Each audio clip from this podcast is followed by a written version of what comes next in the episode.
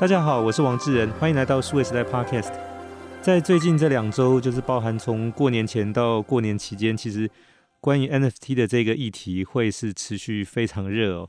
那我在几天前刚好接到一个朋友的朋友从香港打电话来询问，就是说那关于 NFT 这一块可以怎么投资，包含他该不该去 Decentraland 跟这个 Sandbox 上面去买那个虚拟土地。他也问我说，为什么这个东西现在涨那么厉害？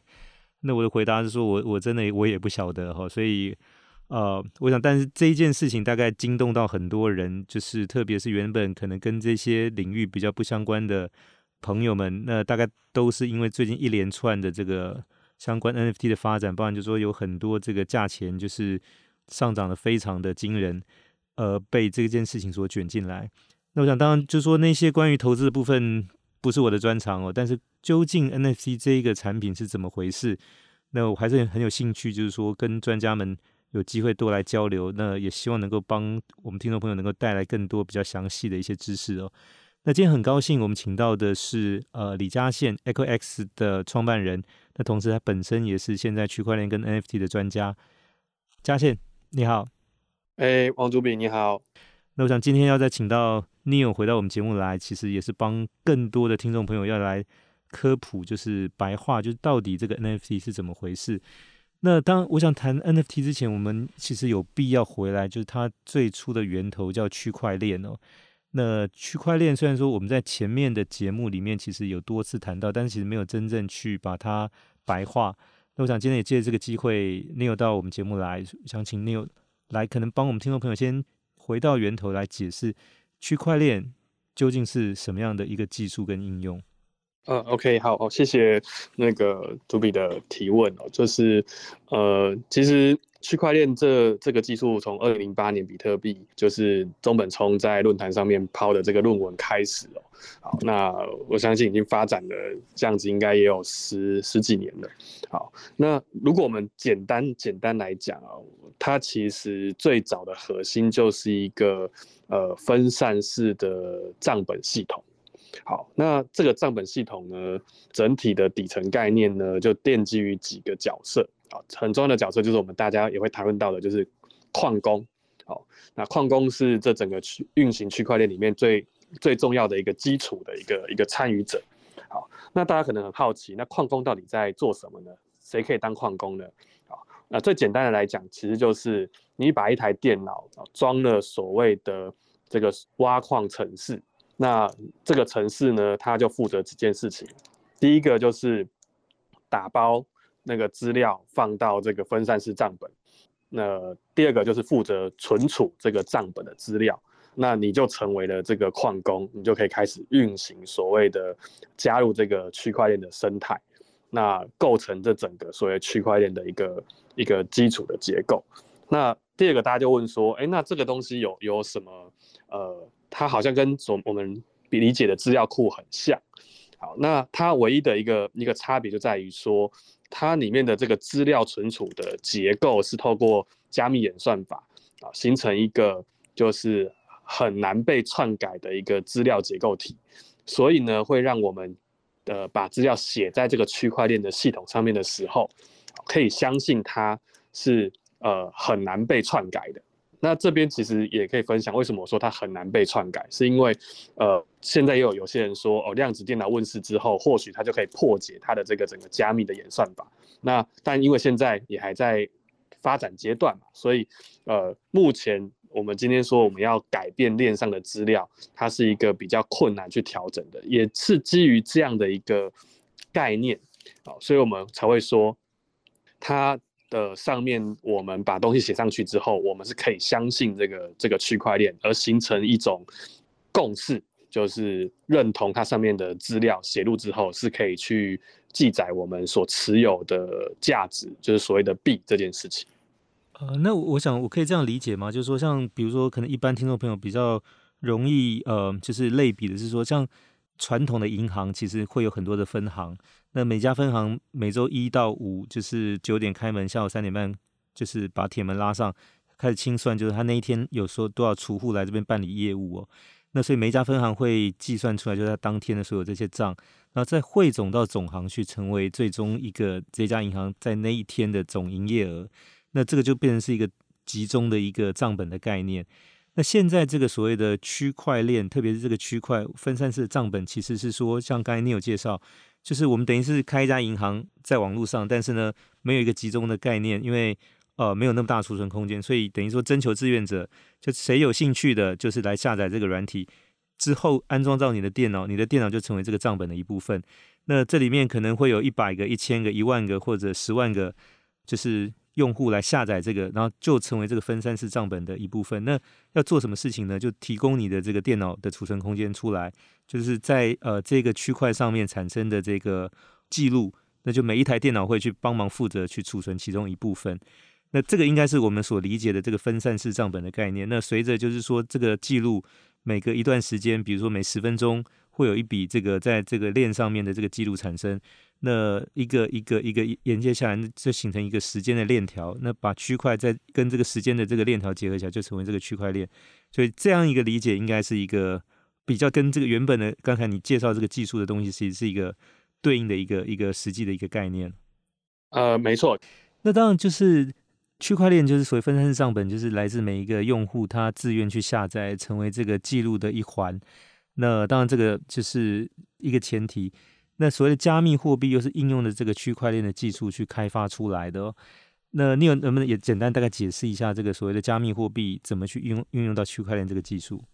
？OK，好，那其实这其实又又有两个不同，就是说呃为什么会有所谓的加密货币？最早的产生就是为什么会有比特币？好，刚刚我们有提到了嘛，就是，哎，我今天贡献了我的电脑出来，然后参与了这个分散式账本的这个所谓的打包区块跟记录区块，那我得到什么报酬？那所以他得到的报酬就是我们所谓的呃比特币或以太币，这就是。矿工为什么想要挖矿？那他所得到的一种报酬，所以这是最早最早。毕竟天天下没有白吃的午餐，就是说为什么这么多人有兴趣加入，提供自己电脑储存空间跟算力到这个区块当中，其中成为其中一部分，当然也有相应的一些报酬，就是得到这个币。对，好，那这个是我们我刚才讲的第一第一阶段的这种所谓的币是这样出现的，那一直到。以太坊问世啊，以太坊它对区块链来说产生了一个非常大的革新，就是所谓的智能合约。那智能合约是什么呢？其实它就是把程式码能够部署到区块链上面。那这个代表了一件意思，就是说我一旦城市码写完了，我放到区块链上面之后啊，我就不能再更动城市码了。所以所有的这个操作逻辑就会依照这个智能合约的上面写的程式来依序执行，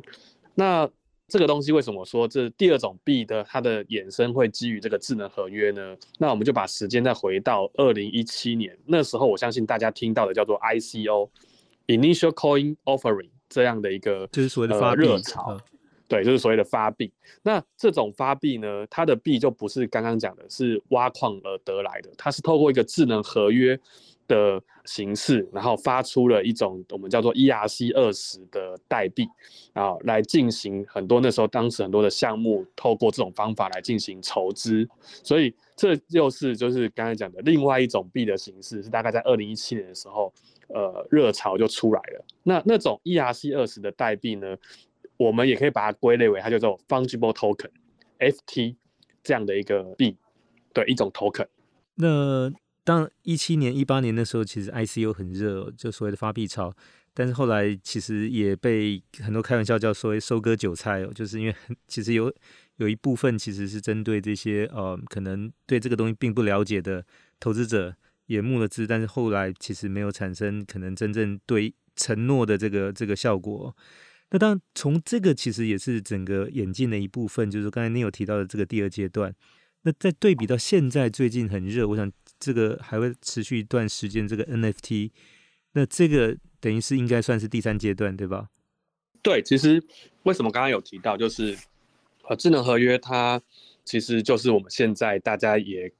开始关注的，就是 NFT 这件事情，它背后的呃一个一个重要的一个一个基础，就是因为所有的这刚刚讲的 ICO 的币。或是 NFT，它都是基于智能合约这个技术所铸造或是呃发行出来的一个应用产物。那可以这样类比吗？就是说，就是之前像不管是呃比特币，或者说后来你提到有智能合约概念的这个以太币，它还是比较接近，就是我们把传统的法币变成是在网络上的一个虚拟加密货币的概念。那现在的就是 NFT，其实我们看到就是说它它大部分都是很小量的哦。那包含说它其实是把一些就是可能有具有收藏的价值或者这种就是纪念的价值的这种。不管是呃所谓的艺术创作品，或者是名人的这个发行的等等的这种的，那这可以理解，就是说把我们现实生活当中类似像这种呃明星的海报、限量的海报，或者是说它的这个限量的商品，或者是艺术品这个东西，把它也把类似像这种货币化，因为其实在现实生活里面，其实本来就有这个领域的这种商品的这种流通，那只说现在这一块其实也开始虚拟货币化。放到区块链上用它的技术来发展的吗？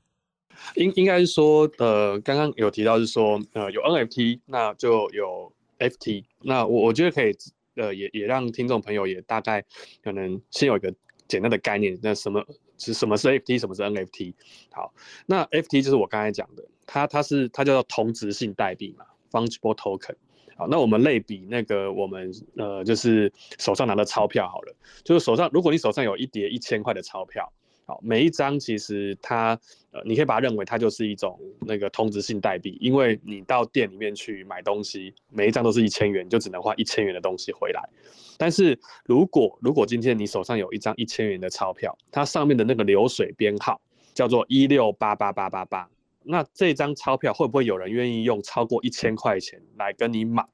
那呃其实是有的嘛，因为就有可能是这种钞票的收藏，专门收藏钞票的。那他为什么会愿愿意用超过一千块来跟你买这一张你手上的这一张千元大钞？是因为它有了一个特征，那个特征是流水编号很特别。因为流水编号很特别，它对于某些小众的收集市场，它就产生了价值。而这个刚才的这个描述呢，就是所谓的 NFT。NFT 就是说一种带有特征的凭证。那这个特征可能是流水编号不一样，是一个特征，也有可能是它里面所赋予的权利不一样而形成的一种特征。所以所谓的 NFT 非同质性代币，就是每一个所产生的这种 token 这种凭证，它都是不一样的一种记录。那这个就是跟刚刚讲的，就是我们原本所认知的这种原原先的 ICO 发行的代币不太相同的之处。好，这就是 NFT 大概的一个一个基本的认识跟概念。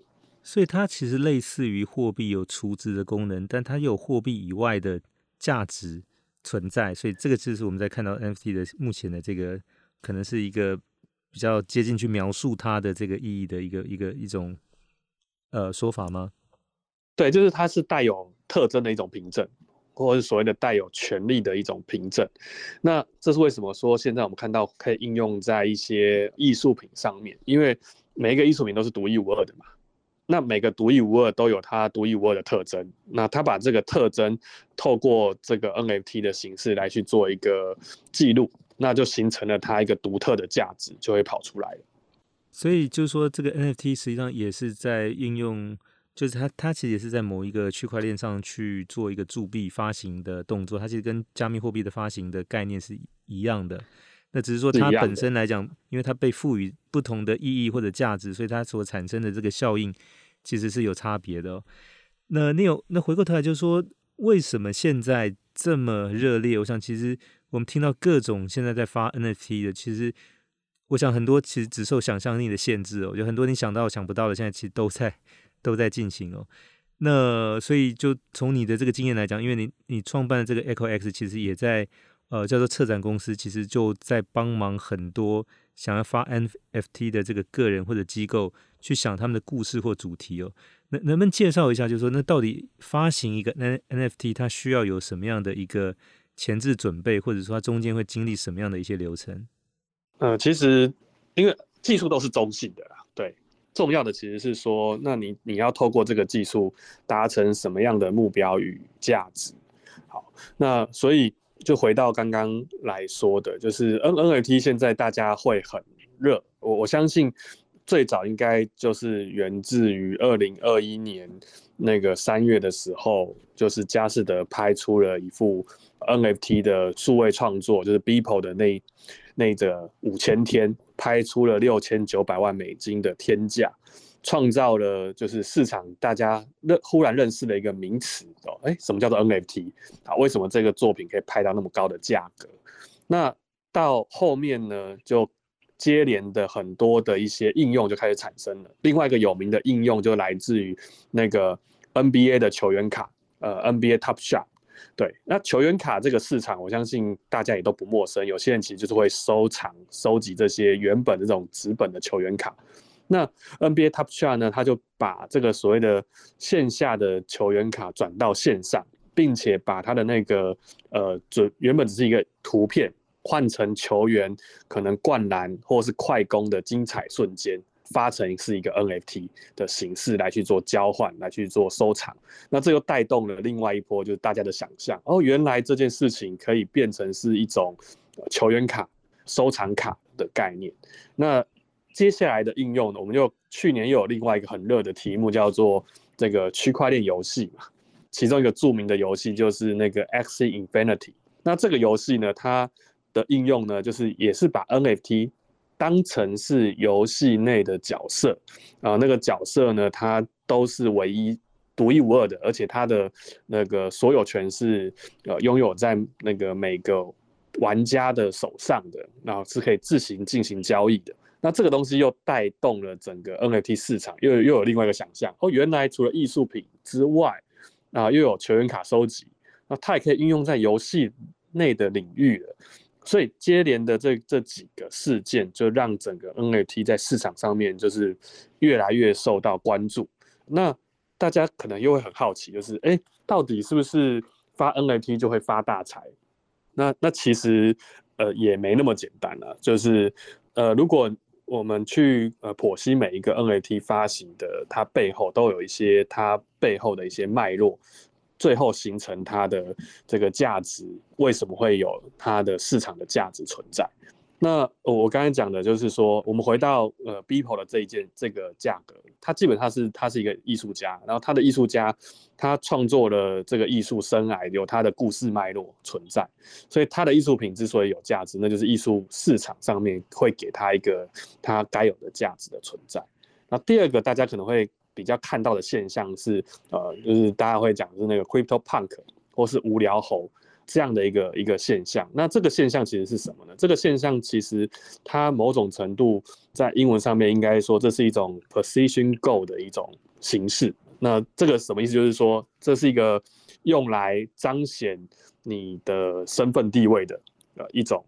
证明，而形成它的价值。那为什么这两个会有这样的一个？刚刚讲的定位存在，是因为 Crypto Punk 它其实是最早所发行的这种 NFT 的头贴，它最早其实在发的时候是免费让大家来来拿的。对，好，那现在为什么会有？因为历史定位，它就是那个最早最早的这个 NFT 的项目。那持有的人呢，大部分也都是很早期就投入在区块链。相关领域的这些持币的人，或者是在里面投身的产业的一些大佬，所以它的价值就变成是说，呃，有点像是狮子会跟福伦社了，就是哎、我今天有了，表示我今天是这个圈子里面的一员，好，或是我就是有这个财富水平，所以我能够买这个头贴去进行一个身份的一个彰显，所以这其实是又是一种所谓的 NFT 的价格的运用。那另外，现在呢，它扩及的可能又变成是另外一种呃概念，是粉丝经营或粉丝影响力变现。那就包含最近其实也有很有名的嘛，就是那个杰伦熊或是黄明志，他们也发了 NFT，那也都有不错的一个成果。那它其实它这整个的概念，就是我刚才讲的，就是哎，其实当一个在市场上面已经有影响力到有知名。的这些名人，那他可能可以透过这件事情，让认同他的粉丝愿意持有这个 token，然后成为说，哎，我是我就是他的一个支持者。那这个后面的衍生，现在其实也开始有所谓的赋能型的 NFT 出现了，就是说我已经不单单只是所谓的我我认同，我还可以拿这样的一个凭证去兑换一些线下的权利。我这个权利包含是可能是呃像是那个呃之前那个杰伦选手推的，就是限量的 T 恤。或是我们跟这个黄新建老师、江正成主厨还有张军老师合作的这个可以吃的 NFT，它里面其中一个权利是它可以去这个呃 RAW 里面有一个呃优先定位的权利，跟只有持有这个 token 才能够订到一道菜的权利。所以这个其实就是后续其实开始会有一些这种虚实整合的 NFT，那包含是会员经营的 NFT 的概念，然后慢慢的也开始铺陈出来。对，所以它的应用范围其实领域还蛮广的。那但是呢，我讲了，它不一定每一个东西都是像我刚刚提到的 Beeple 啊，或者是 Crypto Punk 啊，或者无聊猿，都是有这种非常大的增长空间。对，那有一些比较偏应用型的，它其实回到的还是它更多的内在价值的支持，而形成的一种粉丝经营的一种用途。所以这大概是纵观现在目前的市面上。各种的 NFT 的一个一个大概的一些发展的方向分享。是那呃，当然这个就如同你更早之前提到说，它这个影响力的变现，针对你的粉丝去发行，然后你需要一个内在的价值去支撑。那我们当然现在也看到许多的品牌，就是说透过发行 NFT 来做一些所谓的品牌或者市场行销推广。那所以我们看到，比如说一些消费性的品牌，像 Nike、Adidas，或者说像一些奢侈品，像 Gucci 啦。等等之类的，那现在其实有越来越多的品牌，大概可能好像现在不发 NFT 就不是一个咖的这样的概念哦。那当然，它不一定，它不一定是说我我发行这个 NFT 我要去赚很多钱，而是说我现在借由发行 NFT，我在一个这个虚拟的世界里面，我可能可以去插旗，或者说在这里面做一些推广，甚至我想就是现在大家比较关注的一些，像比如在游戏里面的宝物，用 NFT 去发行，像你刚才提到像 X Infinity 这种的。或者说，像在一些像这种所谓 Decentraland 或 Sandbox 这这样的一个地方，去买一块地，可能盖一家店，或者放一个广广告招牌，那用 NFT 的方式去进行，感觉上就是说，那这样的一种就是可能性，随着好像很多的想象力跟创意发展起来，目前好像暂时还看不到有尽头，或者说有限制。其实这个就是我也蛮看好，就是今年品牌。开始进入这个领域，应用领域的一个一个趋势哦。其实回到刚刚有提到的，就是说，因为为什么艾迪达、为什么 Nike 或为什么奢侈品，它会开始好像就是不发一个不是个咖。我我我自己的这个我的观察是这样子，就是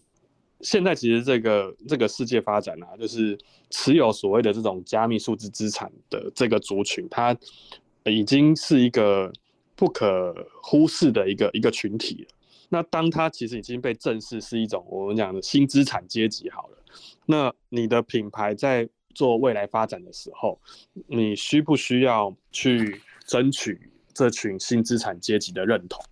那如果你今天要争取认同，你该怎么争取认同？那最好的方式其实就是加入他们。所以，呃，艾迪达其实他做的这整个品牌的发展。就非常非常成功，而且它是全球性的成功。比如说，他一开始就去 Sandbox 买了一块土地，那第二个他也买了一只无聊猴。那接下来呢，他就无聊猴跟无聊猴联名发相关的这个周边商品。那这个其实在呃整个刚刚讲的这个区块链的这个世界里面啊，或者是说呃这些持有币的 Holder 们。其实对它的好感度跟认同度是增加的，那这其实也是品牌在布局它的未来嘛。如果我们当看到未来的十年、二十年后，其实是会有这样的这所谓的持有加密数字货币的这群人，他慢慢的会成为世界的主流的时候，那品牌越早进入跟他们产生连接，其实那这个品牌未来的发展，它就会有一个更长远的眼光跟布局。那这你也可以看到，说这也是为什么早期最早最早，可能在去年，很多其实都是奢侈品先进来，不管是 LV 啊，或者是呃一些 Co，嗯，应该说 Coach 也进来了，Gucci 对，那就是因为这群新资产阶级也是这些奢侈品他们未来很重要的客群，所以所以他他们当然就是会率先的开始尝试。然后你到今年看到的其实是呃，已经不只是奢侈品了，一种比较要跟潮流或年轻人连接的品牌都进来了。刚刚讲的艾迪达、Nike 都算是这样类型的嘛。那甚至你看到的是前应该是这个礼拜吧。赖他的那个开发者大会，基本上也把他的这个赖的 NFT market 的上线日程也做了公布嘛，甚至台湾也列为是其中一个会上线的地区之一。那到应该是今天的新闻吧，那 Twitter 也支援了所谓 NFT 的这个头贴，那另外还传闻就是 Facebook 它也要发展自己的 NFT 的 marketplace。诸多的这些资讯啊，其实都有一个 signal，就是说这个技术开始要进入我们所谓的大众市场的这件事情了。啊，它不单单只是还停留在，就是我们刚刚有提到的哦，它可能是一个会有像这种无聊猴或者是 Crypto Punk 这个一张可能要几百万美金的价格的这种所谓的炫耀财的。这个领域，它已经要开始落入到一般应用上面，也可以去被广泛使用的一种技术。呃，那像这个，我想当对一般人来讲，就是说现在其实，比如说我要怎么样去购买这个 NFT，它其实有点类似像就是说你要怎么去买加密货币一样，当然你要先去开一个钱包，才有办法去，然后包含一些平台，像如果加密货币现在大概最大的交易的这个中心是 Coinbase。那像 NFT 现在，比如像有 OpenSea，那其实目前也听到是说有一些业者，比如像沃尔玛或者 Amazon，其实也在宣称，将来它上面也其实也可以去购买这个 NFT。那包括你刚才提到 Line，其实它也有在准备像这样的功能哦。那所以就说，呃，当这样的一个购买的这个场所，或者说它的这种过程，其实从可能过去一个很专业，你还要到一个呃加密货币的某一个地方去去开一个钱包，到将来可能。就变成一个比较简单，能够就一般人就可以完成的。那当然，这个也是一个进入到主流市场的一个很重要的一个讯号。所以，那 Neil 这边呃，你会怎么预期或者给什么样的建议？就是说，那现在继续去发 NFT 这件事情，当然还是很热。但是，我想对多数人或者说呃，可能一般的公司来讲，特别他如果不是做这种快消品或者消费品牌的，他假设是一个。专门做 B to B 的公司，其实暂时这件事情应该跟他的关系还是比较比较远的。嗯，是我其实我我会建议是说，嗯呃，先回答刚刚一个一个问题啦。我我我的看法是，呃，现在你要持有一个 NFT，当然门槛相对的还是稍微高一些，因为你可能要装一个钱包，然后你要买那个数字货币，然后你要用数字货币上平台去做交易。好，那不过呃，像呃。刚刚提到的这几间就是应用领域的巨头们啊，那他们现在呃已经把刚刚讲的这个进入门槛大幅减低了，就是已经减低到你只要刷卡就可以买了。所以我，我的我的观点啊，就未来其实多数的人他根本不需要去了解这个技术背后怎么运作的，因为对他来讲，他就像是现在在这个电商平台买买东西一样的概念。只是这个东西呢，它存储的的方式是用区块链的方式去存储你所购买的这个产权、这个物品的权利这样的一个概念。所以，呃，我觉得这个速度应该会蛮快就产生的，因为因为 LINE 其实已经在展示这样的一个购买过程了。那甚至那个那呃有一间电商。平台嘛，他也宣布，他也也要进军这个 NFT 的这个这个 marketplace 嘛，所以我觉得这个大众市场的进入门槛会是越来越低的，这个其实是是一个。然后第二个就是回答主笔刚才的第二个提问，就是呃，那到底对于想发行 NFT 或者是这些品牌来讲啊，就回到我刚刚有提到的，就是我我觉得要及早认识这样的一个技术，那去理解。甚至是做，如果这个有余力的话，最好去尝试着探索一下，因为这个应用未来它的层面哦，不只是刚刚我们有提到的，它可能是一个艺术品的发行，它可能是一个影响力变现的工具，它可能是一个这种所谓的会员深度经营的一种 VIP 会员卡，甚至它未来可能会是 IP 的授权交易。跟流动的一种新的方式。好，那所以只要跟刚刚讲的这几个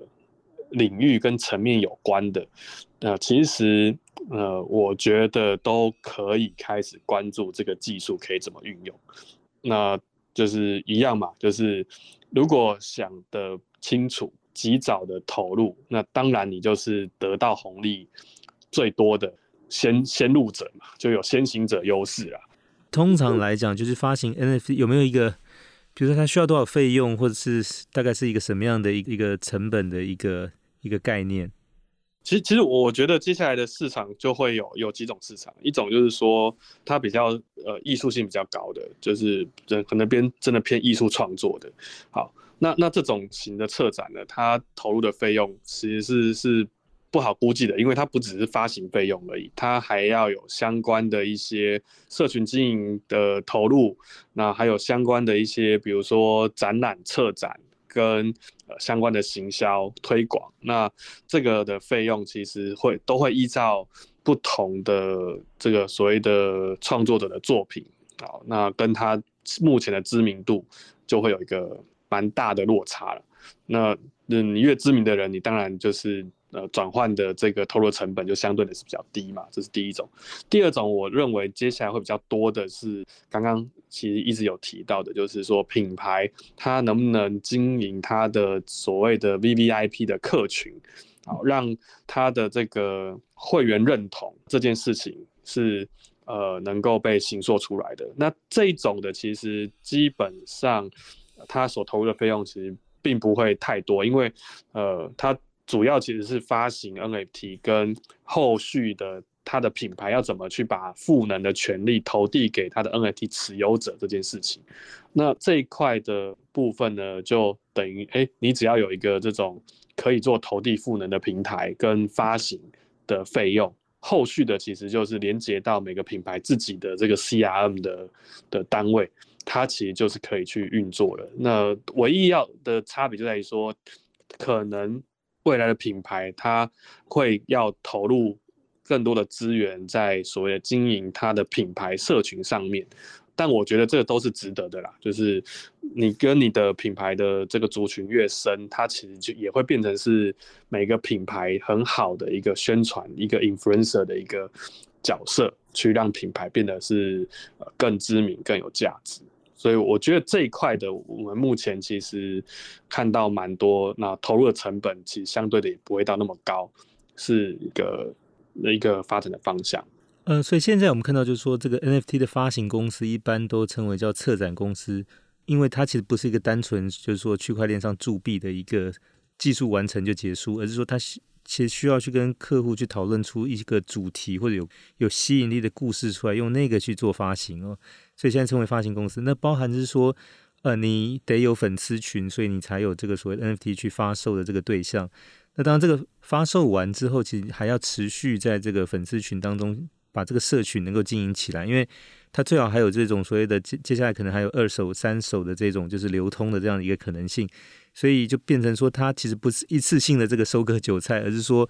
最好就是它其实是跟粉丝互动的一种一种方式哦。所以前面的这个所谓的就是策展公司的概念去做发行，以及发行完之后用社群经营的去继续活络这个所谓粉丝跟这个就是发行的这个标的方的这种之间的一些情感，其实是非常关键，能够让它事情可以持续为呃发展下去的。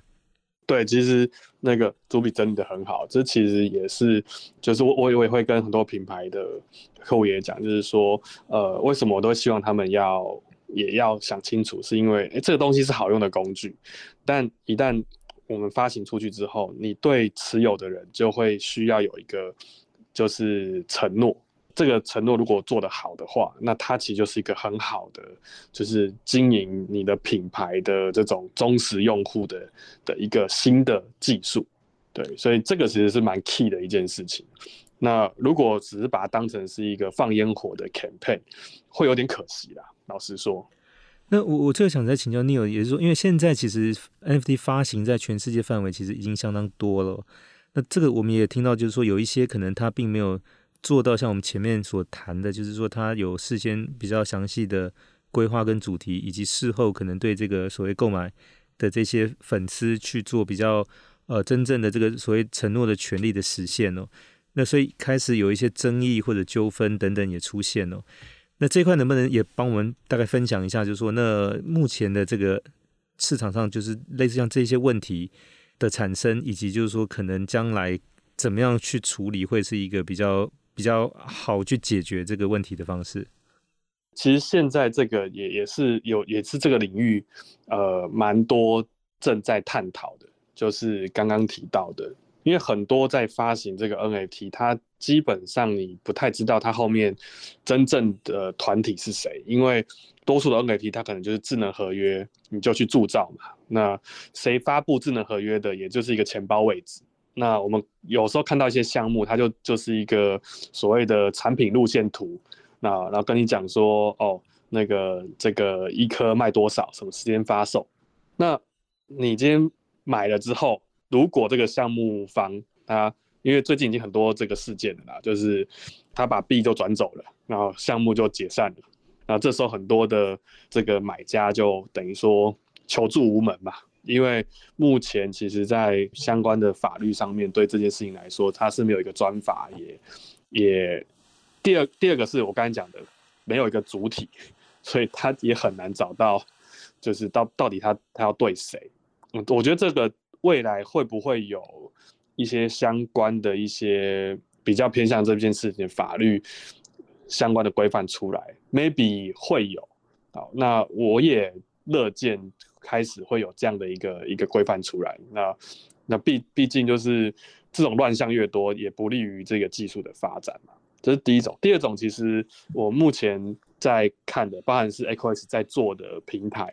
就是我我们在推的。一种就是这种所谓的赋能型或功能型的 NFT，那它会有一个就是中心化的一个平台去赋予权利在这个所谓的 NFT 的 token 上面，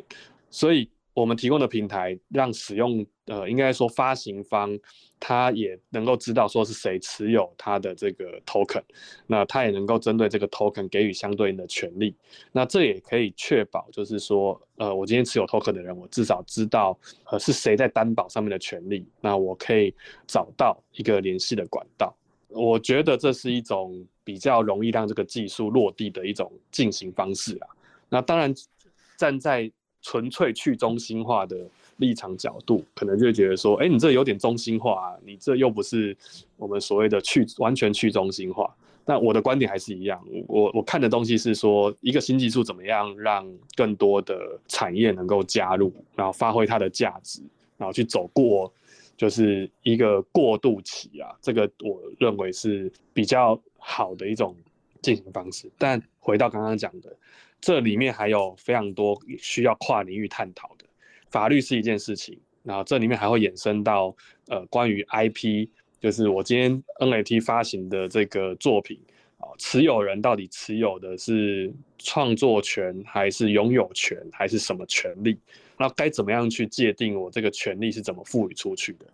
好，那这个目前相关的都还在探讨跟讨论中。呃，所以我想这个领域因为走得远远在这个现行的法律之前，所以等于是说，有很多的问题也是产生之后，可能再来讨论或者说想办法解决。那那有一些可能甚至现在是没办法解决的，它可能对就会变成是一个纠纷或者争议。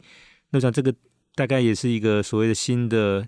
技术和应用在发展的过程里面所所避免不了的。那当呃这个部分虽然说也存在像这些问题，但是 NFT 来讲的话，其其实还在持续。我想呃慢慢将来其实就说，当这些购买的消费者也会变得更加的，就是对这件事情有了解。那所以就是说，等于说再来发行新的这些 NFT 的业者，呃或者这些所谓的策展公司，应该在。这个方面其实也会被更加的要求，或者自己本身也会需要多注意，否则可能在市场上就变成相对来讲就慢慢又被新的一一批起来所所取代或者淘汰哦。好，那我们今天很谢谢 Echo X 的创办人李嘉宪 Neil，呃，他本身也是台湾现在的 NFT 的发行的专家，来到我们 Podcast 节目跟大家从头开始白话去科普关于 NFT 这个产品的。整个背景跟现在的市场上应用，以及接下来可能的一些方向。谢谢 Neil，没问题，没问题，谢谢谢谢志仁的邀请，谢谢各位听众。OK，那谢谢各位听众的收听，也希望大家会喜欢这一集的内容，欢迎给我们点赞、转发，也请持续关注和留言，我们下期再会。